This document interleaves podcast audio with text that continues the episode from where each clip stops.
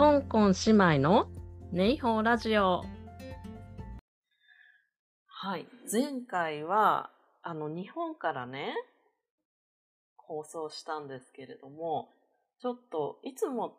香港にいるときは自分のマイクを使っていて、で、一時帰国中ちょっとそのマイクがね、ちょっと大きくて、持って帰るのもなんだったので、持って帰ってこなかったんですよね。で、あの、イヤホンマイクを使って録音したんですけれども、ちょっとね、音がちっちゃいところがあったみたいですいません。あの、一回発信した後にちょっと音が小さいのをまた調整して、あの、配信し直したんですけれども、あの、ちょっとね、なかなかいつもと環境が違ってうまくいかず申し訳ないです。で、それで ちょうどね、日本で Amazon ブラックフライデーがやっているので、ちょっとそういったことも含めて、まあそれを言い訳に新しい、まあ、小さめのワイヤレスのね、マイクを買ってしまいました。で、今日それで撮ってるので、あの、綺麗にいくといいなっていうふうに思います。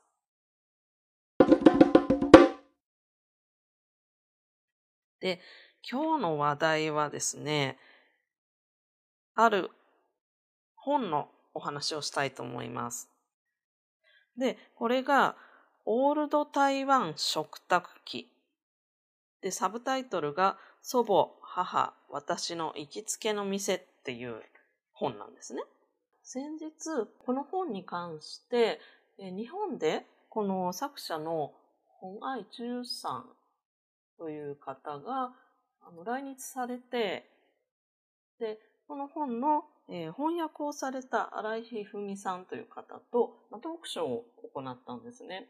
で、えー、私もこれを日本にちょっといなくて香港からだったんですけれども、オンラインであのトークショーのね、配信を拝見しまして、で、あとは、えー、その後にそのトークショーのチケットと本がついてる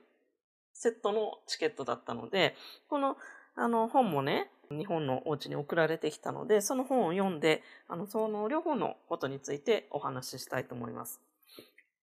で、このオールド台湾食卓記という本、えー、台湾では、2021年に発売されまして、で、日本では2022年、まあ、今年ですね、の10月末に発売されたばかりの本です。これは台湾でも発売後かなり大評判だったそうで、あの、普段辛口な年配のね、評論家の方とか若い人たちも、あの、かなり評判が高くって、その荒井ひふみさんによると、この2008年の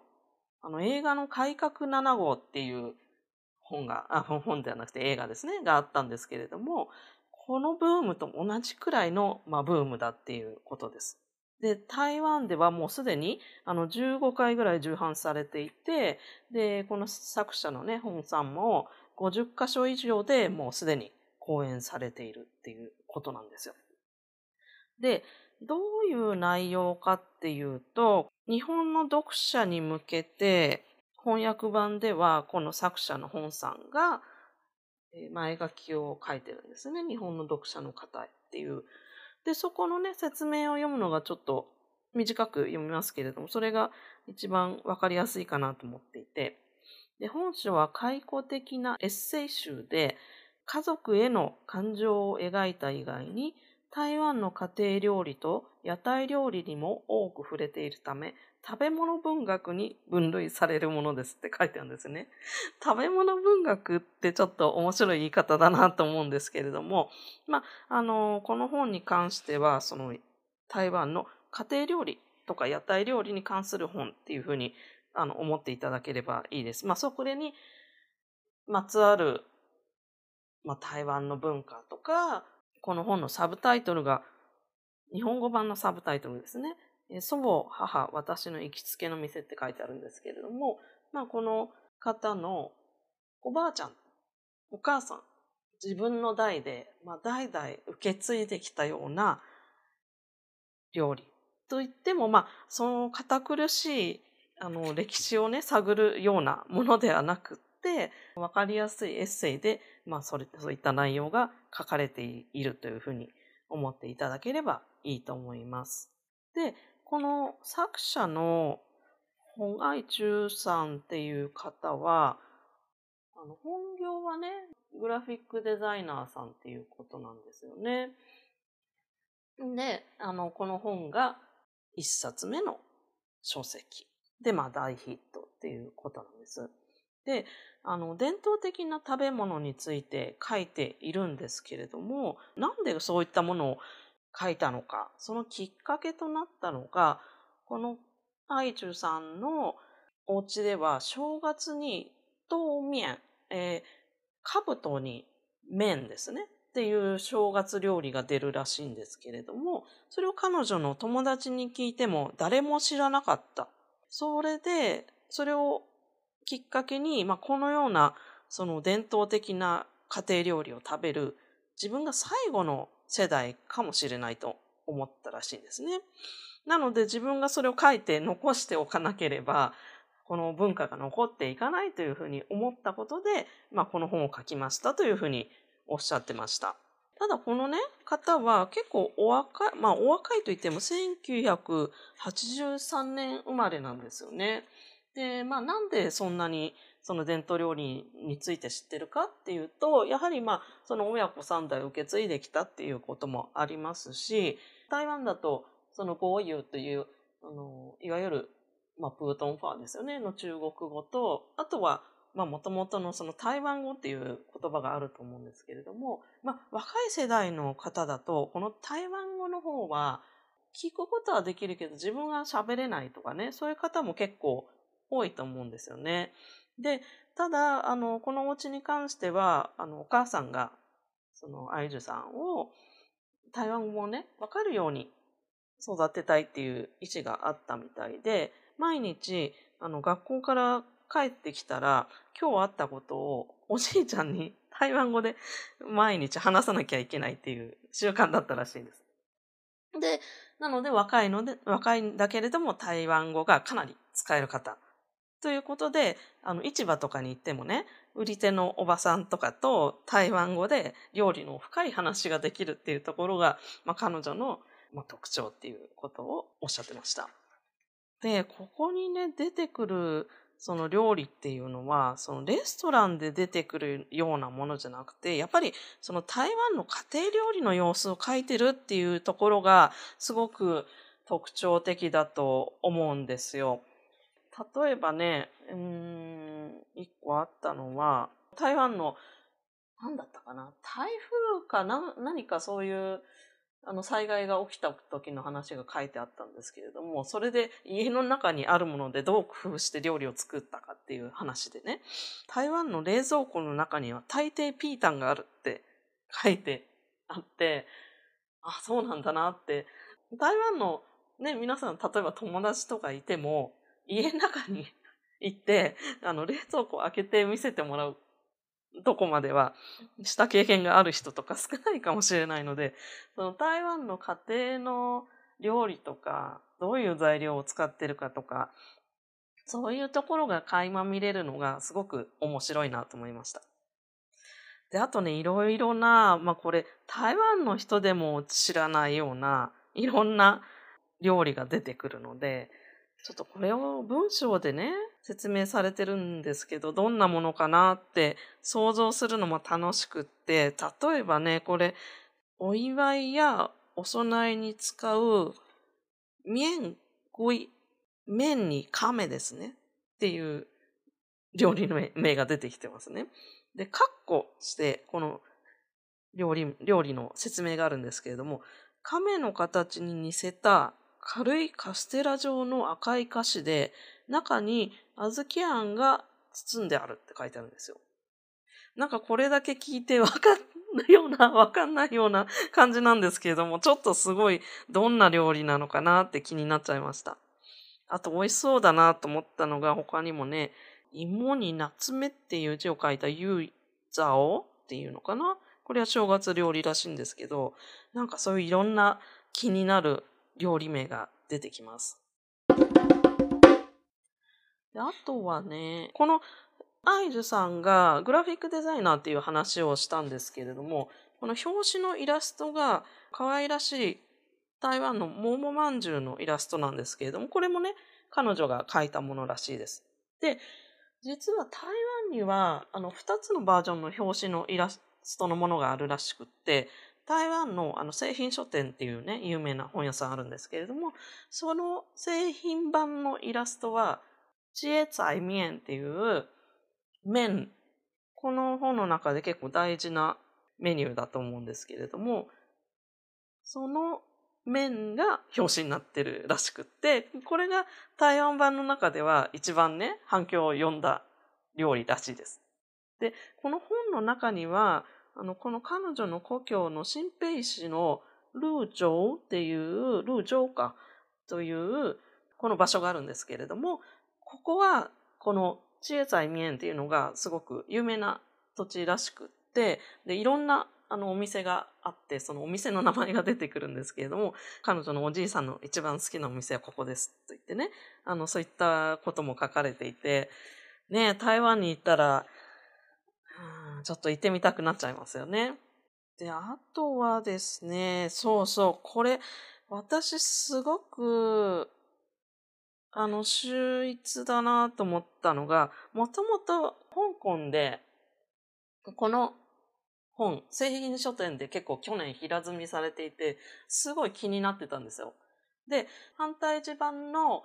タイトルは、老拜少女購買路線っていうタイトルなんですよ。で、これまあ日本語に直訳すると、ちょっと本の中にもね、出てきたんですけれども、まあ、古典派、オールドファッションな女の子の、まあ、買い物路線みたいな タイトルなんですよね。で、これ、日本語訳が誰出た時に、オールド台湾食卓記っていうタイトルになってるんですよ。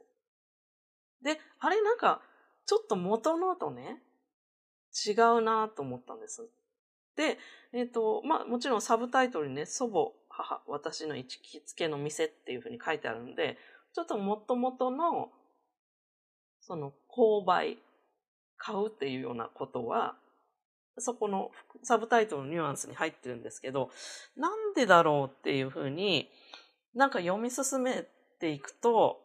あ、このタイトルが結構日本語訳のタイトル、まあ、もちろんすごい考えられて付けられたもので、なるほどなるほどって すごい読みながら私これ思ったんです。なんか元々の中文のタイトルだと、なんかこの買い物の話がメインなのかなってちょっと知らないと思っちゃうかもしれないんですよね。でもやっぱり、本当はこれは食文化とか家庭料理の話だから、日本の読者の人に対してね、まあ、やっぱり日本の読者で台湾に行ったことがある人ってかなり多くいらっしゃって、で、台湾の料理、食べ物のファンになってる人って結構多いと思うんですよ。その人たちに対しては、やっぱりこの台湾食卓記っていうのが、すごく魅力的にやっぱり映りますし、内容としても分かりやすく伝わりますよね。で、あとはやっぱり食卓っていうところですよね。食卓っていうとやっぱり家庭の食卓っていうのを一番に思い浮かべると思うんですけれども、まあ、まさにそのレストランの料理じゃなくて家庭料理の話が中心。まあ、もちろんその屋台の料理、さっき言ってた、そのおじいちゃんの好きな屋台のお店とかも出てくるから、その屋台の話とかも出てくるんですけど、基本的には家庭の食卓、家庭の料理の話だから、この台湾食卓記っていうのも、おー、なるほど、うまいって思っちゃったんですね。で、だんだんね、ただ読み進めていくと、やはり、そのいろんなお店が出てきて、あの、台湾ね、よく行く方は知ってると思うんですけれども、ディファチェっていう、日本語で読むと敵かか、敵かがいって書かれている場合とかもあるんですけれども、あの、なんて言ったらいいんだろう。乾物とか、いろんな食材が売ってる、まあ日本で言ったら、まあ上野みたいな感じかな。あの、そういった、まあ日本で言ったらというか東京で言ったらね、上野みたいな感じのところなんですけれども、まあ、そこの中でね、例えばこの人たちのお家は、あの、いつもね、このお店でこれを買うとかね、そういうことも出てくるので、やっぱり祖母、母、私の行きつけの店っていう 部分と、あと、まあ、現代のその、買うっていうところは、